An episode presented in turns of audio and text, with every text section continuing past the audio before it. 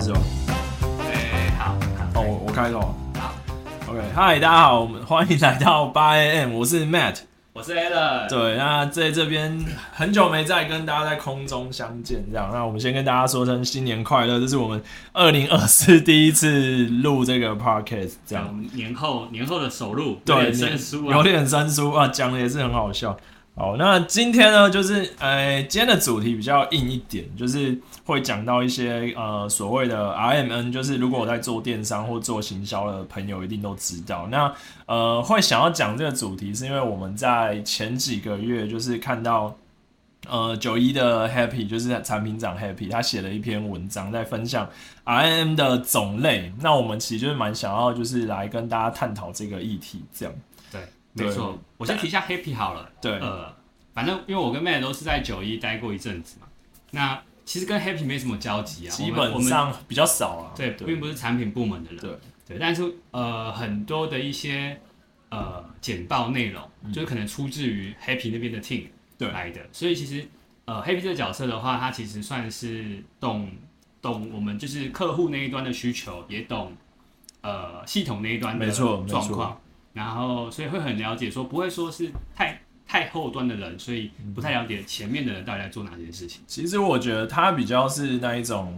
真的要讲的话，他其实非常了解，就是每个品牌，就是前端到底在做什么，甚至像当初的 App 啦、L to O、OMO，现在的 D to C 什么，其实他都是真的蛮参与其中，而且甚至是懂，我觉得他真的非常懂这一块了。对啊，而且他这一篇其实，因为我们就看到他的呃部落部落格嘛，零售的科学，对对，然后他提了这个 RNN 的六种可能形态。那基本上 RNN 的话，RN 是什么？ ，RM 嘛，其实它应该算是 Retail 呃 Media 干 Media Network 对对对，它其实就是有点像呃，我我觉得可以这样讲，好像以前大家在做电商或是做品牌广告，我很单纯，我就是可能有官网，我就是做某某虾皮，那我可能就是在 Google 关键字或是 Facebook 广告去做投放，但呃。其实从好几年前开始广告饱和，那大家开始会去想说很多的不同的变形，那甚至对其实像以前我们在卖网站的时候，最常跟大家讲的就是哦，你做 Momo 你就是导流到 Momo，你没有对办法掌握那一些数据。没但错，其实，在前几年，我记得两三年前，其实他们就开始有去做，甚至像呃，可能等一下会提到的 CPAS 广告，让品牌可以透过可能 Momo 他自己的呃 Facebook Pixel 去建立自己的 BN 广告，然后去甚至去追踪说多少人导到他的品牌旗舰馆啊，甚至像虾皮也有在做。对对，所以其实，嗯，R N 它有很，你说真的要定义说它到底是什么意思，一个很直觉的定义，我觉得蛮难的，因为它其实涵盖的真的蛮广的啦。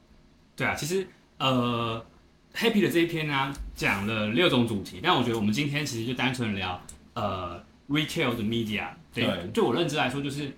呃零售产业本身，你如果是实体店好了，嗯，你实体店本来就有过路客的流量，没错，那你这些流量你要不要分给不是你的你不是的？不是你这一家门市的人，对对对，你要不对对要分给其他的客户用？对那对你你就可以卖这个过路客的流量没给错别人来没错投放广告嘛。嗯，所以这个概念其实就是用这个的情境去做延伸，在各个不同的线上的情境的场景。那嗯刚才的呃 Mate 有提到嘛，呃，我们最常以往呃以台湾来说的话，品牌电商多数投广告就是找 Google 找 Meta，没错，对，然后下广告，嗯把流量导到自己的网站。对那当然，如果没有电商网站的人，以前就会是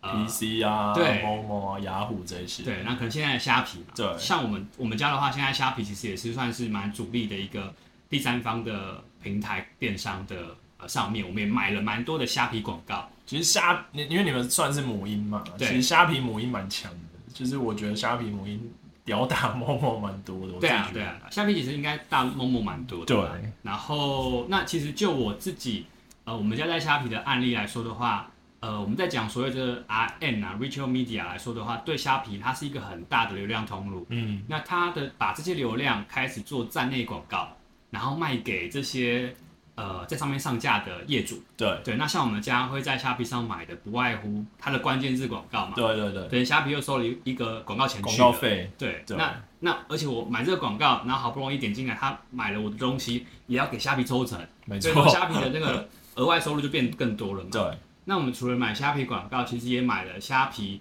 本身的那种限时特卖的版位。嗯嗯嗯，现特的版位啊，对或是它首页的 banner，对对对对，对对就有点像这些橱窗，对啊那把这些流量对都把它包装成一个商品去卖给这些厂商。那其实以虾虾皮的限时特卖，你单单跟他买的话，他可能一个晚上，你你晚上六点可能到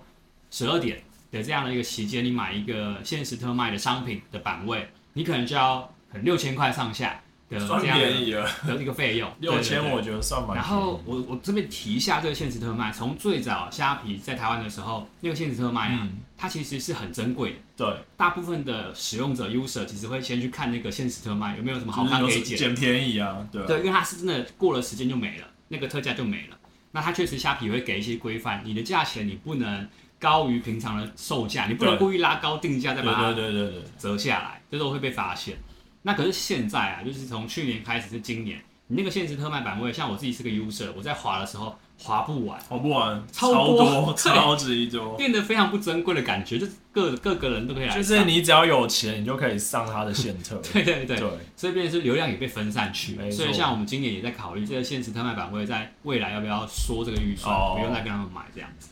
就是我觉得其实像这些媒体，像以前呃我在卖网站的时候，大家比较常问的就是呃平台有流量，那我做网站我没有流量。对，那那时候以前我们的讲法一定都是说啊，那就是别人的，就像百货公司，那是百货公司的流量，你品牌自己没有品牌力气，大家也不会买。但其实现在有一些人，他不一定会去做品牌官网，他甚至就是像刚刚你提到，哎、我可以花钱去买，可能哦虾皮现特的版位，或者是我去买它搜寻的关键字吧。其实像刚刚一直讲到搜寻，就是呃，我们今天在虾皮或某某不是会打什么关键字，我想要买嘛？那个搜寻吧有时候都会有那个灰色的字，我记得那个也是可以花钱去买的。对对，就是可能它现实的版位你可以去买到那个呃那个广告这样，所以其实它等于是它流量起来之后，它开始去卖这些广告给你。其实我觉得这个就有点，这个就是 R M 它第一个变比现较。好理解，对对，比较好。理解，就是对就是有点像哦，我今天有流量，然、后我卖这个版位给你，你要不要？你不要我就卖给别人。那可能一个版位多少钱？一个版位就是你多久的时间这样？对，因为其实对业主来说，我就花这六千块，如果真的你可以让我赚超过可能多少多少倍的业绩，我愿意跟你买啊。对对像对像我对们对家在去年，我直接跟他包一年份的，哦，是哦，对，然后一个月可能包个十档，等对，于说一年份的话是一百二十档，一档六千块，他可能打个八折、九五折之类的，哦然后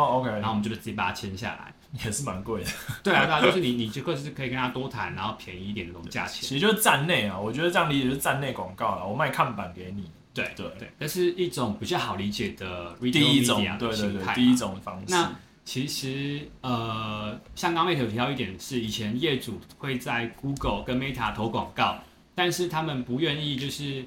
呃把流量导到虾皮的网页，没因因为你把买买了广告钱，然后把外站外的流量导进虾皮的环境，你还要跟虾皮里面其他人竞争，就虾皮是从稀释掉了。对对，对，那对虾皮来说的话，其实他们也希望业主可以多投一点站外广告导来虾皮，所以后来就衍生了一种第二种形态。嗯，对，然后刚刚 Mate 也稍微提到，在 Facebook 来说的话，叫做 CPAS 的对广告嘛，，没错。它会有点像是虾皮开放这个呃像素的权限，嗯然后让你去追踪呃你导流进来的这个流量，那是不是因为透过广告在你的商品页有产生一些行为？行为，对，它会让你 tra tracking 记录下来，让你知道广告后台的成效是来自于呃哪里。对，对对对。那我觉得这个形态的话，其实我自己自认为啊，使用的业主可能还不多，嗯对。但是慢慢的，近期近一两年比较多人懂这个概念，这个 CPAS 到底是怎么回事？对，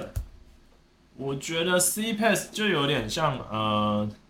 我觉得应该说，以前我一开始听到会用 CPAS 都是比较大的品牌，那对他们可能就真的在 Momo 在虾皮上，它的业绩非常的大。那虾皮也不可能说它想要放掉这些客户嘛，因为它流量如果一直到官网，那其实它虾皮业绩就会掉嘛。对所以其实他们衍生出这个 CPAS，我觉得一开始它也是否那一些大品牌端，那那些大品牌端他也知道这些 Momo 虾皮它有流量，他也想要知道这些人到底它的成效怎么样，因为对我觉得其实 RMN 最后。比较重要的就是数据，其实像品牌官网都会做，现在都开始前几年不是什么 DMP、CDP 之类的嘛，对所以其实它其实也是说，哎、我想要去得到这些数据，不然以往我们都会说，其实这些数据都是在可能 Momo 手上、虾皮手上，那品牌方对根本拿不到这些东西，这样没错，对，而且我记得 CPAS 不便宜，我其实有用过。我知道，对，我们也是跟虾皮合作 CPass。那它的概念其实因为呃 Facebook 的环境叫做 CPass，对，那 Google 的话叫另外一套名称，但是概念一模一样，嗯所以我就统称都还是叫 CPass CPass。像 Google 在宣传他们这一套的模式的时嗯候，都会跟客户说，你就把它想象 成是 Facebook 什么的 CPAS？就很好理哦解，你知道吗？对，Google 就是相对 Facebook 的这个这个的模式比较晚一点进来，对对对，但对对是同样的道理，他们也有自己其的一实套意。思是一样的，对行为也是一样的，对对对，那对那时候我们之所以要跟虾皮做一个 CPS 合作的时候，是因为九一本来就有客户在在，就是他们九一的客户，然后有在虾皮上架嘛，嗯对那他们有需求，嗯然后请九九一，因为他们的广告后台是挂在九一的哦 Meta，、，我懂，对 Meta 后面开给他们的，对所以他就请九一说你要帮我串一些东西对跟虾皮去去整合对，那我才可以用你在后面开的后台 Facebook 的后台，我去投放 CPS 的广告投到虾皮这样子。嗯那我们家其实也是一样的状况。那时候我就问九一，然后他说他们家可以做，然后、哦呃就是单纯的一些批准、授权等等，嗯嗯嗯不用费用啊，基本上不会有费用。明白，对，然后呃主要的一个问题点就会是，好，我什么都串好了，我把虾皮给的像素环境，然后呃开放授权给嗯，呃九一那时候开给我 们的 Meta 账号就后广告台。账号，嗯对，那那个广告账号要完全干净，不然你会分割不出我来知那个道费用到底就是到底是哪边， 对对对，对所以他当时是开了一个全新的广告账号 for 虾皮 C Pass，然后我就在里面哦投放。那里面投放的广告的话，会有规范说你导的连接，你一定要放虾皮的连接。如果你偷偷用那个账号放自 己的，我会抓到吗？他就会因为那个权限看得到哦的，哦，对他看 OK 到里面的东西，所以他这 OK 边就会很严谨的规范说你你必须要怎么做因。为他就是让你导到虾皮去，对对对对，不然说他给你这个像素，你白白的把这个像素流拿去量偷 走，对啊， 导干去他他流流量，对对对，好，那但是我们 CPI 操作啊，我们大概做在一季而已，嗯，因为我们发现说，呃，确实就像我自己以前想象的，我不确定其其他品牌是不是这样，但我们花了广告费在 Meta 投递这些费用，把流量找到我的商品链里面，对，它进来商品链之后，虾皮的世界不是只有一种产品。对，它有很多跟我同类型的产品，所以那个商那个消费者 user 在往下滑商品页，看到敬业的东西，相似商品对对对，虾猜皮你也喜欢，对对对，他也会把那种哎、卖卖的很好的也放在下面，对对然后甚至比较便宜或者有优惠优惠的，等于对说我流量都被抢走了，他可能就被同业抢走。没错，对，所以后来我我们家品牌可能是还没有那么大有竞争力的时候做会这被件事洗情。掉，对会我被洗觉掉得会被洗掉对，，所以我觉得就是要看每个品牌的现况。当然，这个这个模式，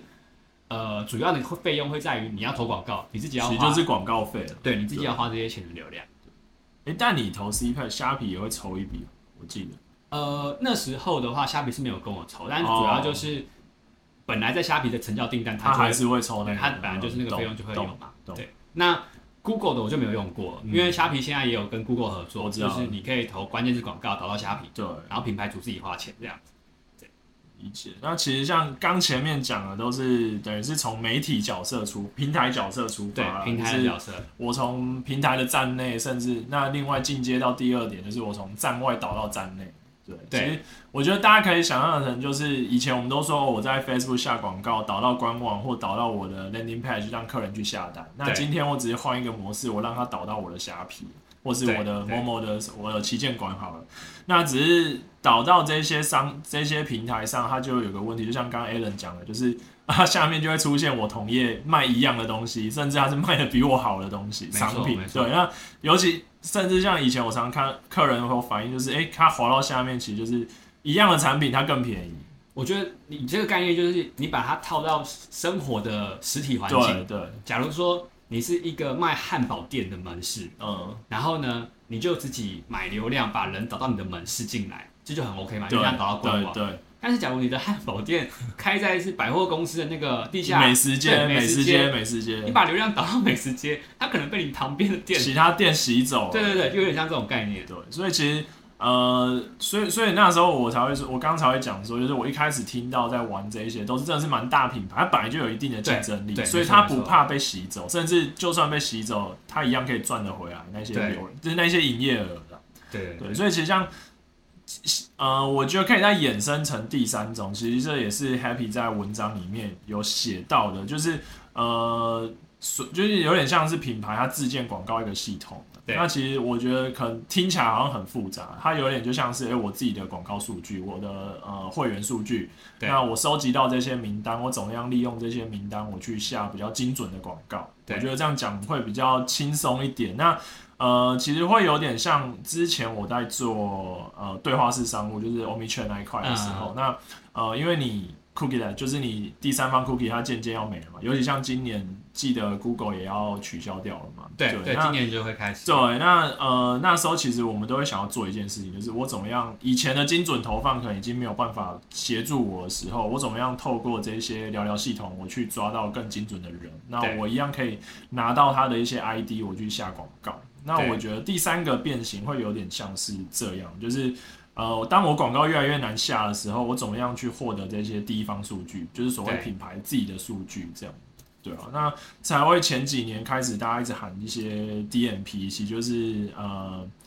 就是数据数据平台。那你可以去买这些这些系统。那甚至我也有听过我的客人是用 Excel 去做自建立自己的品牌数据。对对，那甚至进阶一点，我去做到 CDP，但我觉得这个课题会非常非常大，因为你真的要做 CDP，你可以去玩到很多，就是我每个节点我怎么样去管理我的消费者，那我可能可以从品牌端去出发，或者是从我的可能呃官网这一块去出发都可以，所以变成它会有点像是我品牌收集到这些数据之后，我拿去下广告，我不管是再回到我的刚前面讲的 CPS 好了，我自己也有一包数据我丢进去，或是对我回到我自己本身的 Facebook 广告，我可能呃，或是甚至像赖广告也可以。对，它其实就我觉得这会有点类似第三个变形的，我就不我就不是只是在平呃那些大平台里面去玩这个方式。对对，因为哎，想讲讲到 Line 啊，因为其实 Line 其实也是有流量的那一方嘛。对，没有嗯那错其实 Line 的生态，呃，有 Line 购物、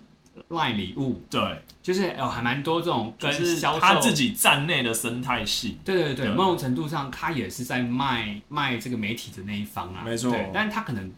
或许他不算是 retail 的那一方，但是以慢慢他的转型，其实他着重在呃 line 购物的经营啊，line 礼物这边的去招商，也是蛮蛮有呃就是竞争力的，嗯对。因为他真的有在上面得到就是流量，对流量也可以真的变现。像我们习惯的话，就是 line 礼物会送票哦，券对，嘛，没错没错。所以他在上面的票票券的营业额相对也是漂亮的。我之前生日收到超多星巴克对票啊，对券，啊，就是这种概念，那方便。那我这边补充一下，因为刚刚有提到那个虾皮他们 CPS 这种概对念对嘛对，那其实以台湾本土的话就是 Momo 嘛。那 Momo 的话在，呃黑皮这篇文章就有提到，他们在近期也有推出这个 Real Shopper。呃，对对，Real Shopper，那这个 Real Shopper 的广告的话呢，它的概念就是它会用 Momo 的供应商的账号，你自己登录你的后台之后呢，就可以看到这个 Real Shopper 的广告后台。对，那供应商的话就是品牌方，我们就可以透过这个广告后台去投放 Google 的广告，嗯，然后呢，你也可以用就是可能产品目录的广告做再行销，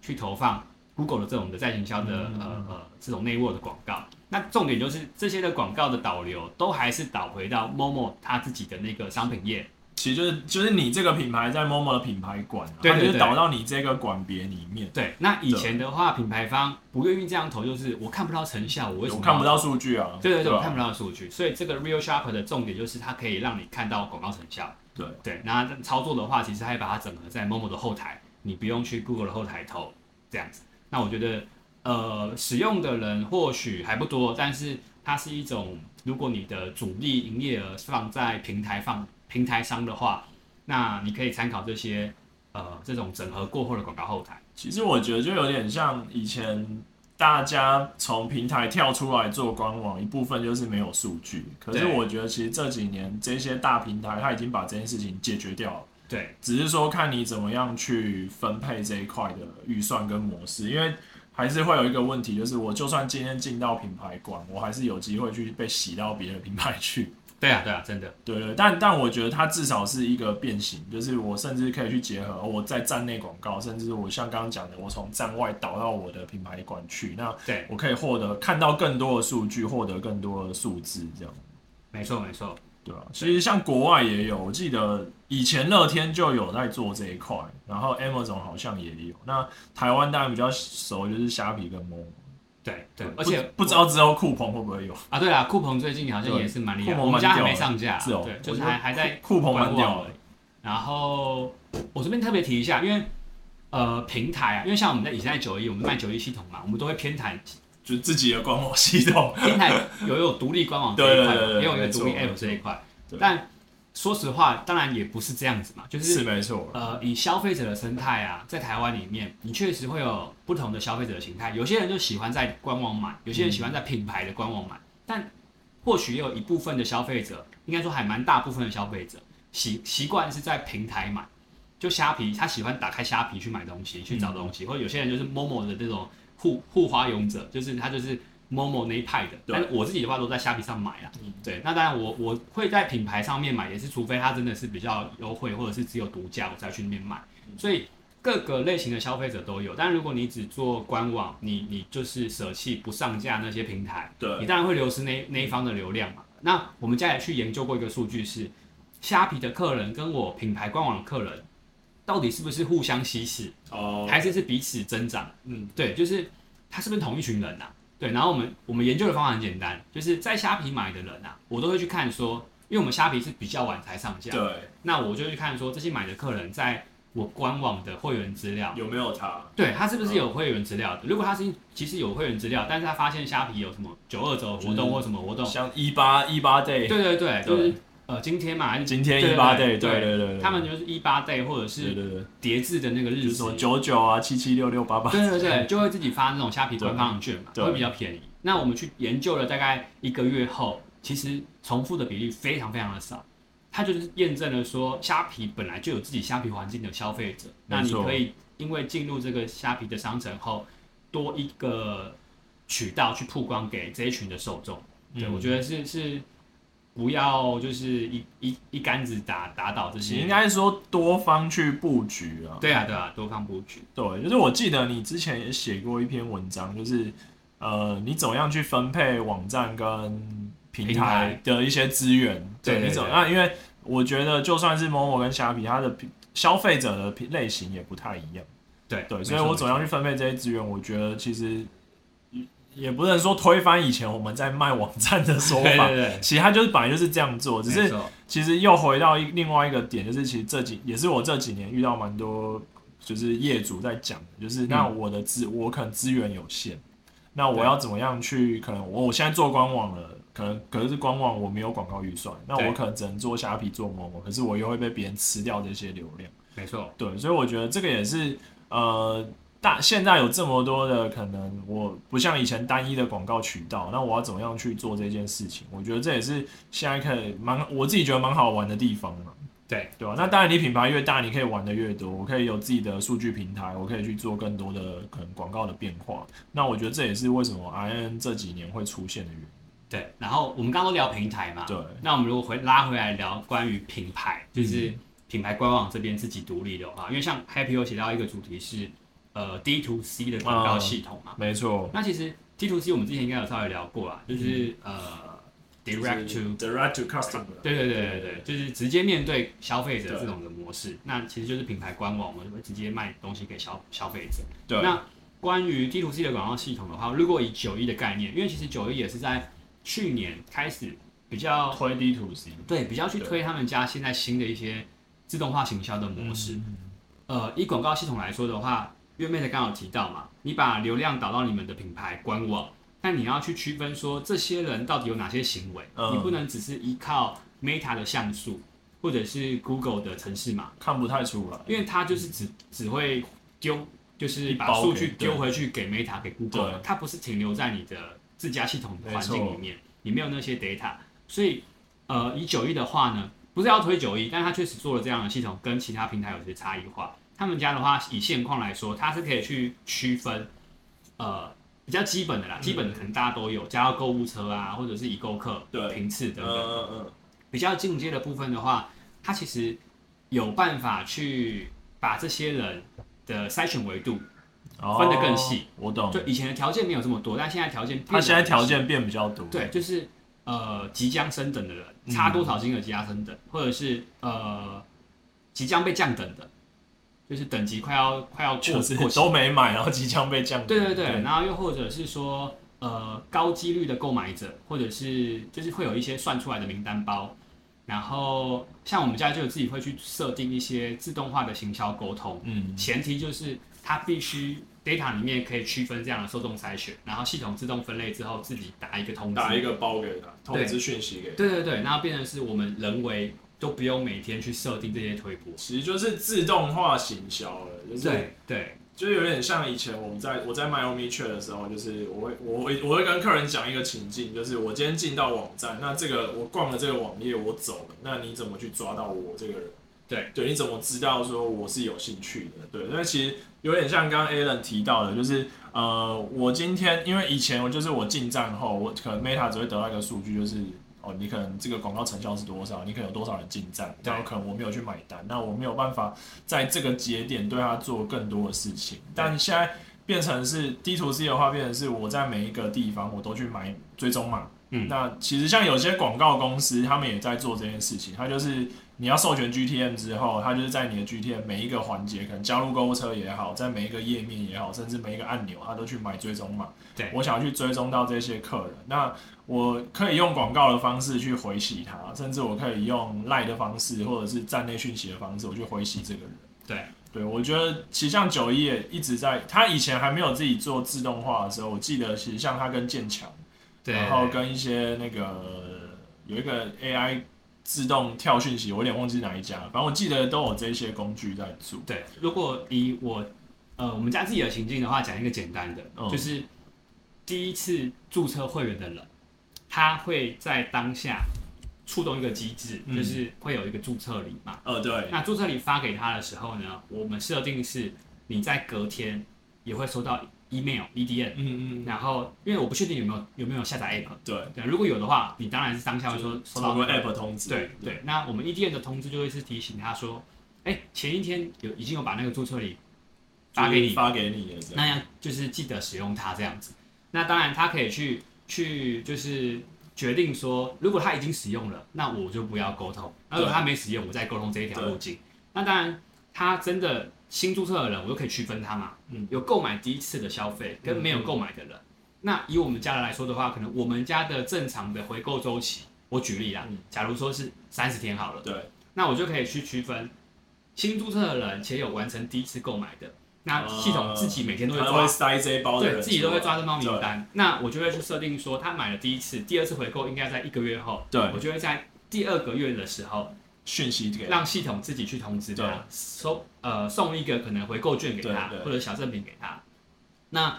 当然有另一包嘛，另一包就是新注册可是没购买的。从来没有买过的。对对对，那我可能就是给他七天的时间，如果你一周都没买，好，我就给你深一点的折扣，只有你知道。嗯。OK，对，那这些情境都画好之后，就是系统自己跑了，每天都是会有新的人嘛，嗯所以系统会自己去筛选这些受众。我觉得就是呃，以 D to C 的广告系统来说，要做的漂亮，就是你必须你的那套系统能够去很区分的出来各种不同维度，对，因为像这些维度不像不太不太像以前我们讲的了，呃，购买频次，嗯然后消费金额，然后或者是呃呃等等的一些维度，就比较简单的男生女生这些对的就不太一样。我觉得其实刚聊的这个统称，应该说现在外面都会统称叫 CDP 啊，就是对说，呃，我有这些会员，或者是不管是新客也好，那我要去预测说这个新客他，就像刚刚 Alan 你讲的，就是哦，他进来他有他如果没有买，我七天后打一个讯息给对他，或是他买了多久再打一个讯息给他，他其实就有点像是一个树状图。没错，对，就是我从加入会员这一步开始，或是他像我之前呃，因为我我之前做社群的时嗯候，他是可以甚至用赖，因为我们是用赖去做触发点，对，所以他今天可能加入了进到这个页面，绑定我的赖，那我可能过一段时间，他在我页面上都没有反应，可能一个小时后我推了一则讯息给他，对，好，他可能下单了，那我的回购周期假设是六十天好了，我可能对假设是保健品，我是六十天，那我可能在第五十八、五十九天，甚至第五十天的时候，系统自动推播一则赖讯息给他。对对，或者是我用 EDM 的方式，系统现在比较官网比较多的是做 EDM 的方式去做。对，对，那其实现在的开店平台真的那几比较大那几家，其实像呃 Shopify、Cy 九一 Cyber 应该也可以，就是嗯，我可以筛出，就像你刚刚讲，我设定好条件了，对那它每天不断的去 update，可能前三十天、前六十天符合这个条件的数据出来。对，因为它真的是很直接的帮助对对营业额来说，就是我觉得它已经不像以前我要手动去 对，捞出这一笔，然后我可能再去呃用广告的方式去再行销，它现在已经是很直接，我自动化去做这件事情。对，那以台湾来说的话，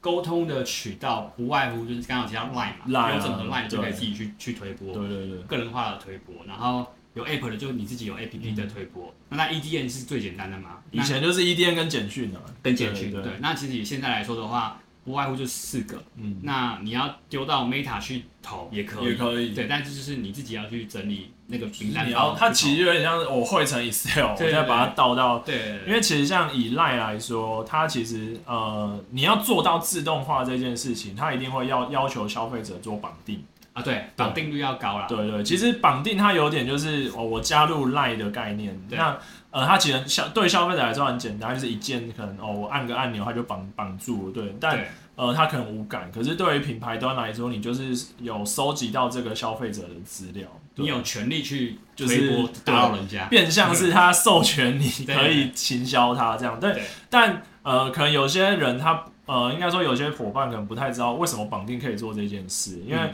我也稍微分享一下，就是因为你绑定之后，假设我今天进到你网站，那你可能推我绑定 line 好，或是你就对是叫我加入你的 line 有什么优惠，那我加了，那这个过程中只要一被绑定后，呃，可能举对例来说，哎、我绑定 Alan 的品牌，那 Alan 的品牌就会拿到我在 line 的 ID，对对，因为每一个人的 line 都会有一个独一无二的 ID，有点像身份证字号。嗯对，那我这个 ID 是可以拿到 Line Lab 的后台，我直接做汇入，因为其实广告 Line 的广告后台有一个栏位是叫 Line User ID，对。我可以直接汇入之后去打广告给他，对，因为以九一来说的话，每个系统自己的会员会有一个会员的 ID，会员码。它也是一个独立，对，所以它就是把那个会员 ID 去 mapping 你的 line ID，对对对，它就永远知道说哦，这个这会个员就是他。要通知 line 就是丢给你这个对 line，对对对对，没有错大。概是这样的概念。对，其实像 Facebook 也可以做，我记得 Facebook 也可以，因为其实 Facebook 它叫订阅，那我嗯订阅后，我一样可以拿到 PSID，就是嗯 Facebook 它自己的那名称。 Messenger 的部分就对 Messenger 的部分，那我就可以这个 PSID 我一样可以拿去下广告懂。对，所以其实它就有点像是以前我是透过第三方 cookie，我就是对抓到每个人的可能浏览行为、手机的行为，可是我现在很直接，我就是抓到你这个人。对对，那我以后我就可以很直接的 run 的一直打去寄给你。对，那我就要去，其实这个时候我觉得对品牌来说，它就是要去设计一套流程，就是这个流，就像你刚刚讲，你会设计说，诶，有买过的什么时候回购，没买过的我什么时候再推一次给你。对，这个其实也是就是你说破就没有价值的那种概念，因为对，没有错它。其实系统都帮你写的很完整，那有些人知道有这样的功能，但他看不到它这样的价值。没错，就是没有人告诉他怎么设的话，他其实不会去想到这些没的错的故事情境。对，那其实我其实当然九一会自己去分享这种各种情境对，啊但对于我们来说的话，其实这些东西我刚刚这样简单讲，他可能有些人想到，有些人想不到，但想不到的人只要听到了，他就可以全部搬走了嘛。对对，没所以错其实有些东西，我觉得网络上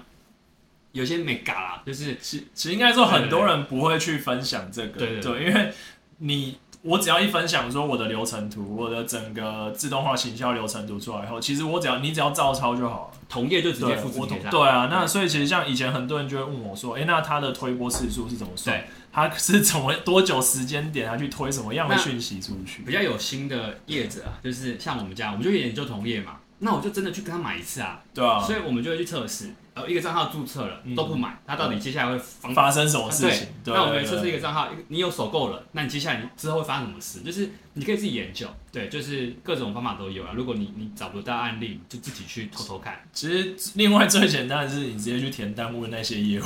啊他一定会分享很多东西给你。但对我也老实说，那回到你自己品牌本身，就是因为你每个东西的产品价值、产品力不一样。没错对，没你错，要怎么样去推？我觉得有时候，呃，其其实回到我之前好像听过，不知道是 Happy 还是 Steven 也提过，就是你产品的价值，它你要先有，你产品力要先有，你后面这对啊一些、我们刚刚讲的这些，不管 RM 的模式或 Market，它其实就只是一个辅助力。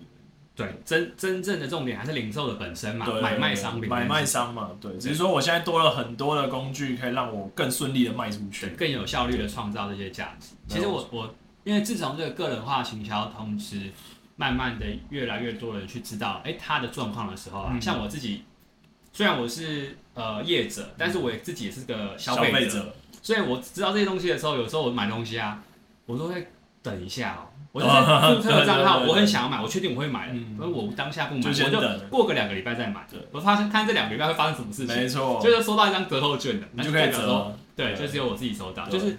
这种东西，其实，在 f o o Panda 或者是 Uber Eats 也很很常见啊对对对对对，之前 Uber 我打开某一家，然后我没有订，过一下他一直推波 我，然后告诉我现在可以折多少对钱，对对，有时候你就是不要当那个第一个不要当冲冲出动头，鸟。 对，你 对，这时候买贵啦， 因为我觉得现在这些 Martech 模式很好玩，就是、对啊呃，但但我觉得它需要一点想象力，就对是你要想象了一个消费的流程、消费的历程，那你要真的是可以套得进这，因为我觉得像以前我遇过很多业者业主，他就会想得很天花乱坠。对但我就问他说：“你真的会？假设你是消费者，你真的会照着这个流程走吗？或者你觉得这个合理吗？”对对，因为我觉得现在要做到自动化，你也要是一个很合理的一件事情，你才有办法让真的消费者去参与你这些流程。这样，对，真的，而且呃，在还没有这些辅助的工具前呢，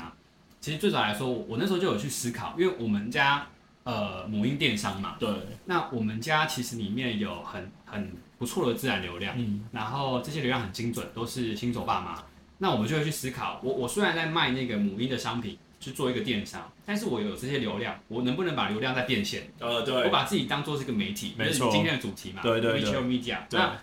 当时没有这些工具的前提是我很简单嘛，我就去包装这些我的的这些商品价值。嗯，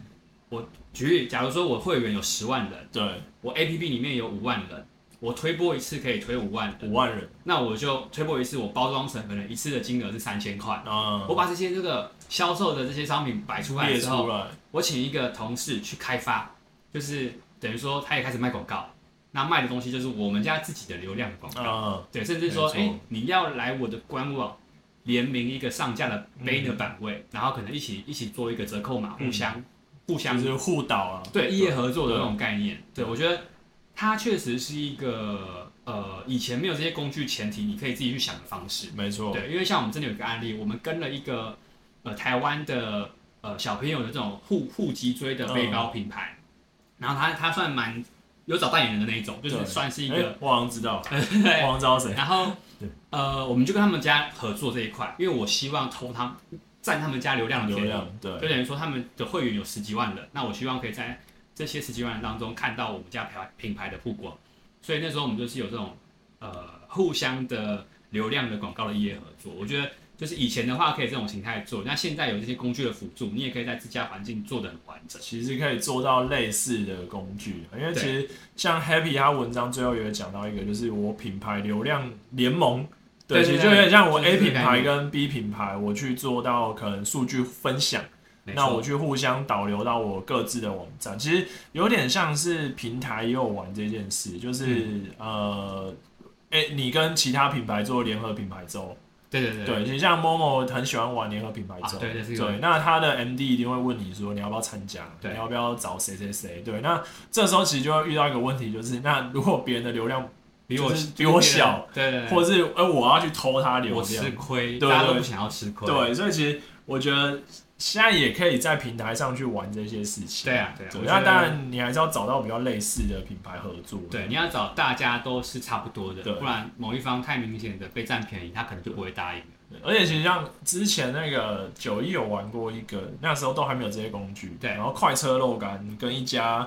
奶茶，我有点忘记是谁，然后买甚至因为九一的搭桥梁，他们嗯对做联名的合作，嗯，对，然后就是可能不知道什么口味的肉干，然后什么口味的奶茶，我觉得就蛮棒的。其实就是我互相借由对方的流量去拉抬我自己欧可茶叶，啊，对对对对对 对，哎干、那个很那那一次我觉得蛮厉害的，对啊，我觉得其实呃，今天主要聊这一篇啊，黑皮鞋的这一篇，因为我们也是刚好呃看到这篇文章嘛。对那我觉得其实跟零售的主题、跟电商主题也是很有相关。其实然后我觉得蛮相关的，就哦对是现在的电商已经不像以前这么的单纯，也不能讲说变得不好，就是说我有很多的工具跟很多的方式可以玩，这样好，对吧、好，今天就是主题蛮硬的，我们其实也讲的蛮杂 的，但呃，如果大家有兴趣，可以在 Google 就是搜寻零售的科学，它应该目前最新的一篇就是这个 RNM 的六种可能形态这样。没错没错，对啊好好，那如果要去投投九一的履历啊，记得要看一下黑皮文章。真的，就是它对，对对就是甚至是你如果是电商小白，或者是你可能是行销小白，它其实里面讲了蛮多，我觉得蛮不错，就是浅显易懂。没错，对，他会用一些很简单的口语，然后把一些我们觉得很复杂的事讲的超级简单。好啊，那今天这一集我们就到这边，那就是下一次见，好，拜拜。拜拜。